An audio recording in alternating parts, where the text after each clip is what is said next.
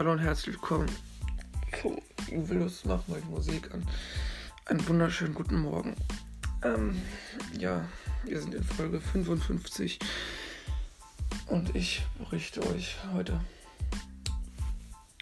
von unterschiedlichen Filmen. Ich glaube, es ist halt auch wieder ein bisschen so. Es gibt so schöne Filme, wirklich unfassbar schöne Filme. Madagaskar, Catweasel, Happy Feet, Pan Panama. Alles so schöne Filme. Und das finde ich so toll. Also, ich könnte. Ich habe gehört, es gibt dieses Jahr eine große Feier. Nämlich 60 Jahre James Bond. Ähm, passend dazu habe ich ein wunderbares Buch entdeckt. Ähm,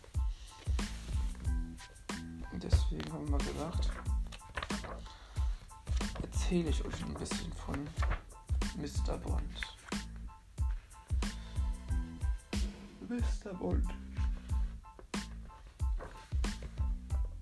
ist einer der größten Schurken, die wir überhaupt haben. Und das ist so krass einfach, was es da für Filme gibt, ja. Wer alles da schon mitgemacht hat. Joe Connery zum Beispiel, den kennt ihr ja alle. Mm, und er sagte, ein Bond-Darsteller muss gefährlich wirken. Das ist richtig, das stimmt. George Lazenby, gehen wir doch in den Bond-Film, der ist sicher unterhaltsam. Auch das stimmt wieder. Unterhaltsam ist immer wichtig. So wie Roger Moore, dann der Nachgänger, gesagt hat, ich bin nun mal ein klein, ein, ich bin nun mal kein kaltblütiger Killertyp, deshalb versuche ich mich mit Witz und mit Witz zu arbeiten. Das finde ich auch sehr, sehr wichtig. Timothy Dalton dagegen, ich wollte die Filme wieder dem Original von Ian Fleming annähern. Das ist auch gut. Sehr gutes. Und Pierce Brosnan. Bond ist ein Rätsel. Ja, stimmt. Richtig. Mhm.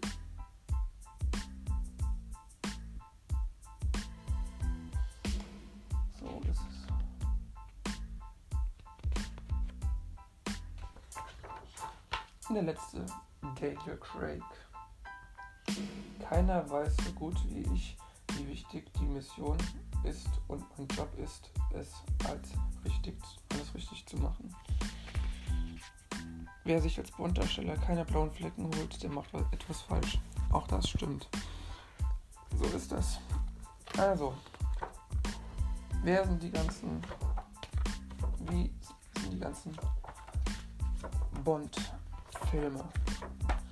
Ich kann euch ein bisschen erzählen über die ganzen Bond-Filme. Was der erste war und was der letzte war. Und fangen wir bei dem Film an. Film Nummer 1. Der ist jetzt schon 60 Jahre her. Nämlich James Bond 007, Jagd Dr. No. Aus dem Jahre 1962. Äh. Bereits in, in den 90er und 50er Jahren spielte Ian Fleming mit der Idee, James Bond auf die Leinwand zu bringen. Doch es wurde nichts daraus. 61 erwarb der kanadische Produzent Harry Saltman das Vorverkaufrechts. Ah, okay. Also es geht darum, äh, was geht's da nochmal? Oh je. No darauf verpflichtete die Produzenten den klassischen ausgebildeten New Yorker Schauspieler Joseph Wiesemann für die Rolle. Die Aufnahmen begannen am 16. Januar 1962 okay, auf Jamaika und gingen recht zügig voran. Als Darsteller und Stamp nach England zurückzukehren, wurden Szenenbilder von Ken, da man seine, also es geht eher so in die Richtung, dass halt in dem ersten Teil von Mr. Bond und Dr. No ihm auch eine Spinne ins Bett gebracht wurde. Daran erinnere ich mich jetzt noch. Das ist schon echt ekelhaft. Von daher. Aber trotzdem ist es ein guter Film und. Come on. Ursula Andres, ne? Ihr wisst Bescheid. Mmh. Gab's ja. Ah nee, gab's. The First James Bond Film, also gab's. Das war, das war der, die Filmmusik dazu. Äh, Liebesgruß aus Moskau, ein Jahr später, 1963. Auch das wieder ein unfassbarer Film, äh, darum ging, wir in Sekundenbruchteilen mit der Kamera reagiert haben.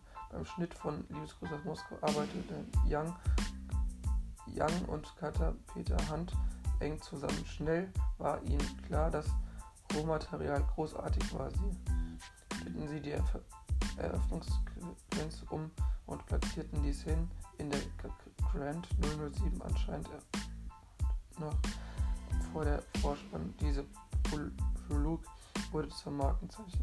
Ah ja, okay, genau. Wie schon im vorjährigen ging es halt da halt auch schon ein bisschen so drum und haben so das auch ein bisschen so von der Erzählung ein bisschen neu gemacht mit einem neuen Schurken. Genau. So ist das.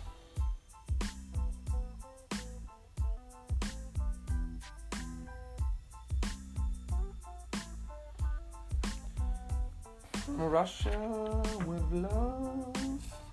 I fly to you. Nächstes. Im Jahre 1964 begann Goldfinger. Goldfinger war der Film.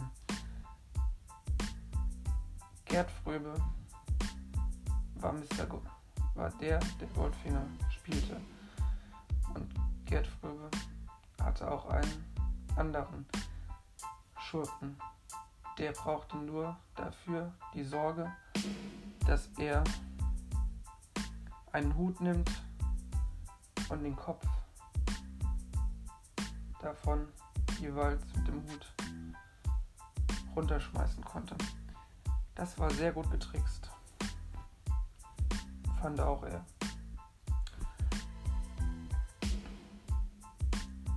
Frau mit Gold überzogen wurde und deswegen der Film sehr gut wurde. War nicht schlecht.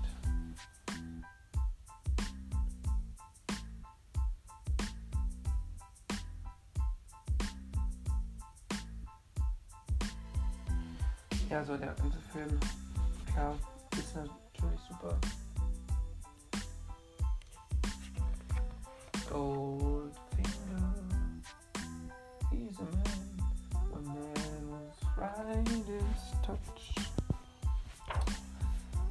Feuerball. She on the one as I. Ja klar.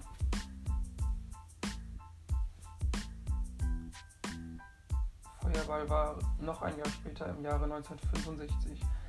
Auch dieser Film, da gab es die Anfangsszene, da tanzte eine Bauchtanz eine unvergessene, legendäre Szene, die man nicht so schnell aus dem Kopf bekam. Es ging auch in ein Haifischbecken durch eine unsichtbare Plexi um, ein, um eine unsichtbare Plex um einen unsichtbaren Plexiglas-Tunnel gestützt, weil es ein Stück Plexiglas aber fehlte daran, drang ein Hai in den Tunnel ein. Der Ausdruck von Beruhigung in Connerys Gesicht, der auch im Film zu sehen ist, war echt bei den Szenen, die im offenen Meer stattfanden. Verstanden Okay. Verständlich ist das. Zwei Jahre danach. Man geht nur zweimal. 1967 kam der nächste Film. Und das war auch wieder You Only, you only Live Twice. Der Film war halt auch sehr gut. Besonders wie er dann mit diesem Sitz unter zu seinem Commander geschickt worden ist und da ein Gespräch mit einem Schurken auf wieder zu, zur Vernunft führte. Sehr gut gemacht. You so. Zwei Jahre wieder später kam George Lazenby zu seinem Einsatz. 1969 mit Im Geheimdienst ihrer Majestät.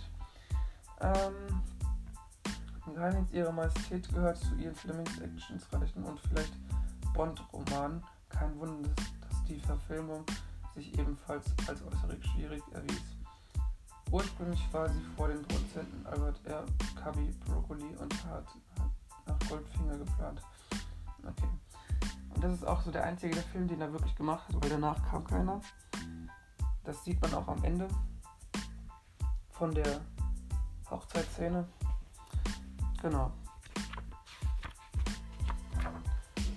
1971 kam nochmal zum Vorschein Jean Connery mit Diamonds Are Forever. Und da muss man sagen, Diamantenfieber, die legendäre Szene. Gibt es eine Szene, ein Mann so was hier drunter. Dann sieht man so leichtes Kunstblut. Also das ist auch echt sehr gut gemacht von diesem Film. Also wirklich super guter Film. Sehr, sehr gut auch erklärt. Also perfekt. So ein sensationaler Film. Ähm, Im Jahre 1973 übernahm dann Roger Moore die Rolle. Roger Moore, Live Let Die.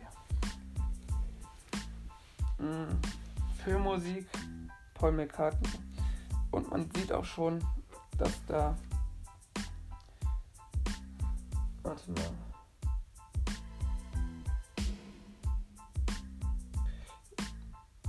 Die haben sich die Rollen erst angeschaut. Der Erfolg von Leben Anderson beweist dahin, dass Figur James Bond berühmter war als der Schauspieler, der sich verkörperte. Nach Connery das Abschied suchten die Produzenten Albert Broccoli als zusammen mit okay. Anfang der 70er Jahre waren Filme mit schwarzen in stereotypen Rollen populär. Als so beschloss man den neuen Bund zwischen den Kulturen Afrikas und Amerikas zu drehen. Finde ich auch mal wieder cool. Ist wirklich mal eine sehr coole Erfahrung, sowas auch zu erfahren. Top. Der Mann mit dem goldenen Colt. Ähm, das war 1974. Auch ein mega cooler Film.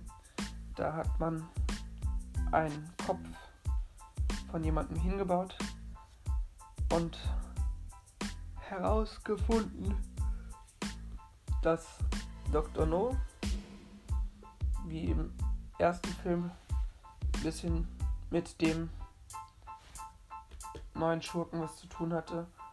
Rosa Klepp natürlich und natürlich Goldfinger und der alte Blofeld.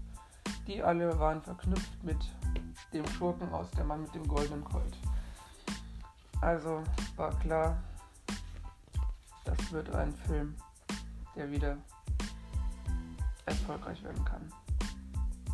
1977 brach nochmal The Spy Who Loved Me, also beziehungsweise der Spion, der mich liebte, hinein mit einem U-Boot unter Wasser. Auch wieder sehr, sehr gut und erfolgreicher Film vom MI6. Moonraker in geheimer in streng, streng geheim ähm, brach 1979 natürlich die Kinos auch wieder dahin. Und Moonraker war ja quasi auch einer wo sie James Bond Film entstand als Actionfiktion. Begeisterung, die Krieg der Sterne 1977 ausgelöst hatte.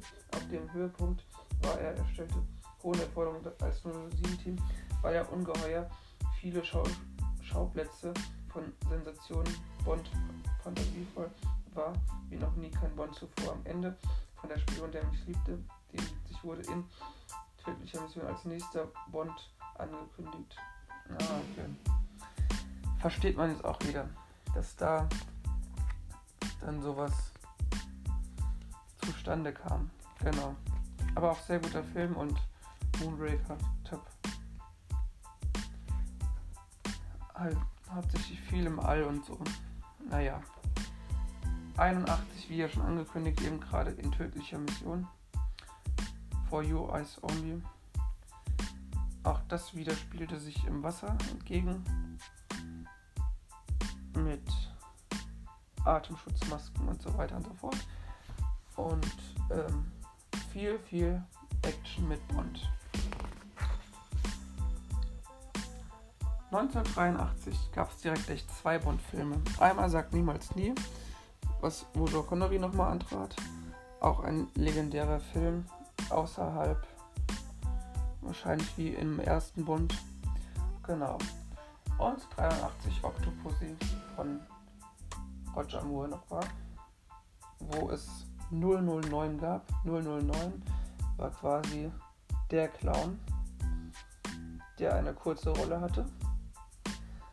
Und das große Oktopus-Bett von der Agentin Octopus.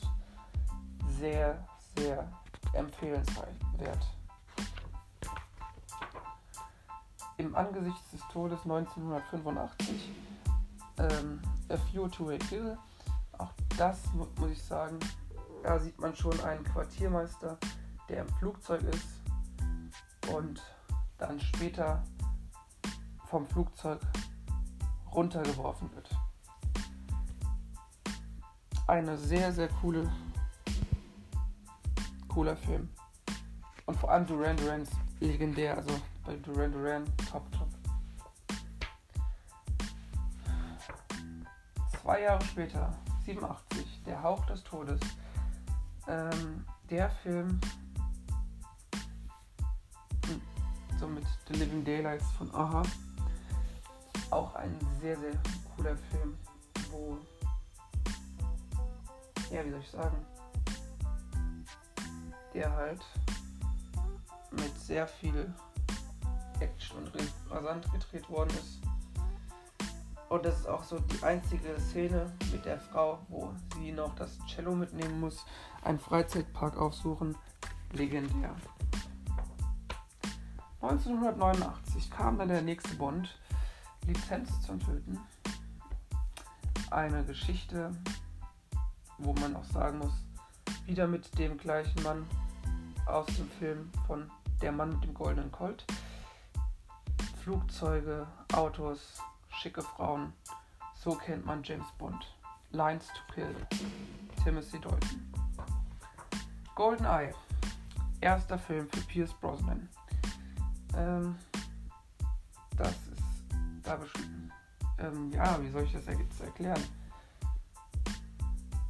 Ähm, warte mal.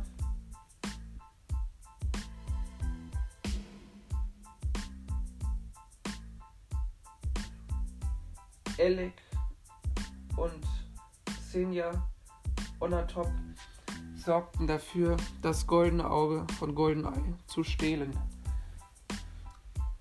Die einzige, die das mitbekam, war Natalia. Natalia arbeitete im Dienst einer Organisation unten.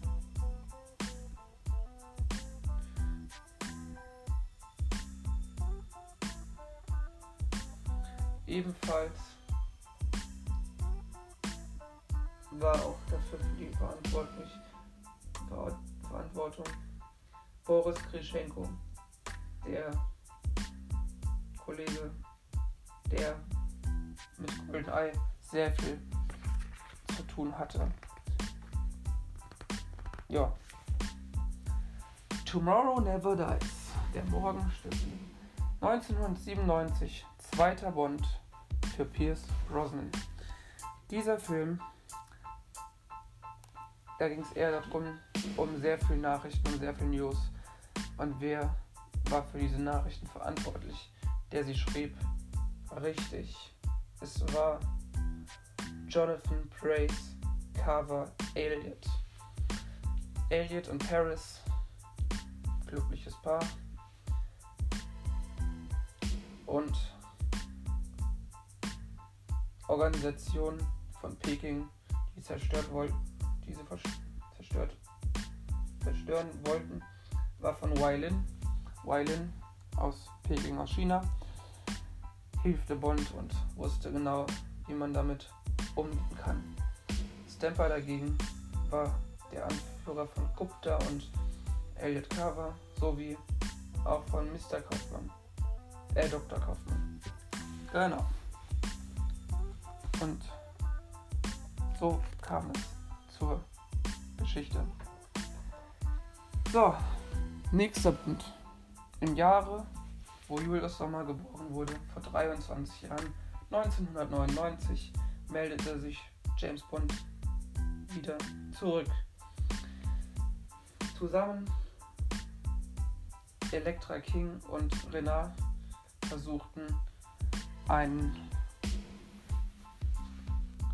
eine Mission, die nannte sich The World is Not Enough und auch Bond versuchte sich an Elektra King irgendwie zu rächen, doch das gelingt ihm nicht alleine. Somit fand er Dr. Christmas Jones und Elektra King war so fies und gemein, dass sie ihn quälte an einem Stuhl und sie sagte folgenden Satz, den ich jetzt nicht sage. Im Jahre 2002 rief Bond ein letztes Mal Pierce Brosnan zum letzten Mal zum Fachwerk. The Another Day. Madonna spielte ebenfalls eine kleine Rolle. Bond wurde verraten, als ob man ihm eine Gehirnwäsche machen würde, geben würde, nämlich, nämlich auf Nordkorea wurde er verraten. Er wurde da wieder reingelockt, wo der gleiche, der mich in Nordkorea damals verraten hat, hat mich wieder verraten, sagte er. Doch wer steckt dahinter? Es ist Toby Stevens, Gustav Graves, ein Mann, der für ähm, der genannte Blutdiamanten verkaufte. Unter, unter, unter anderem war da auch Miranda Frost und Sau verantwortlich dafür. Und die versuchten das zu verhindern, dass Bond es nicht schafft, es herauszufinden, wer es war. Legendäre Szene beim Fechten. es ist das Jahre 2006. Casino Royale. Nachdem von einem anderen Tag 2002 abgeschlossen war, machten sie sich nach den Produzenten wieder Gedanken über Bond, über die Zukunft. Erster Bond für Daniel Craig 2006. Da steht er noch komplett am Anfang und erhält seine Lizenz zum Töten. Casino Royale wird ebenfalls in einem Casino.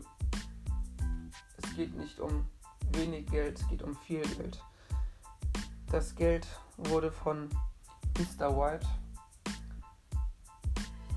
eingefädelt und soll Chiffre quasi auf die heiße Spur führen in ein Casino, wo er sein Geld für sich wiedergewinnen kann. Diese Szene findet in, im Casino in Montenegro statt. Doch bevor Bond das Geld überhaupt kriegt, kriegt das überwiesen von Eva Green West-Berlin.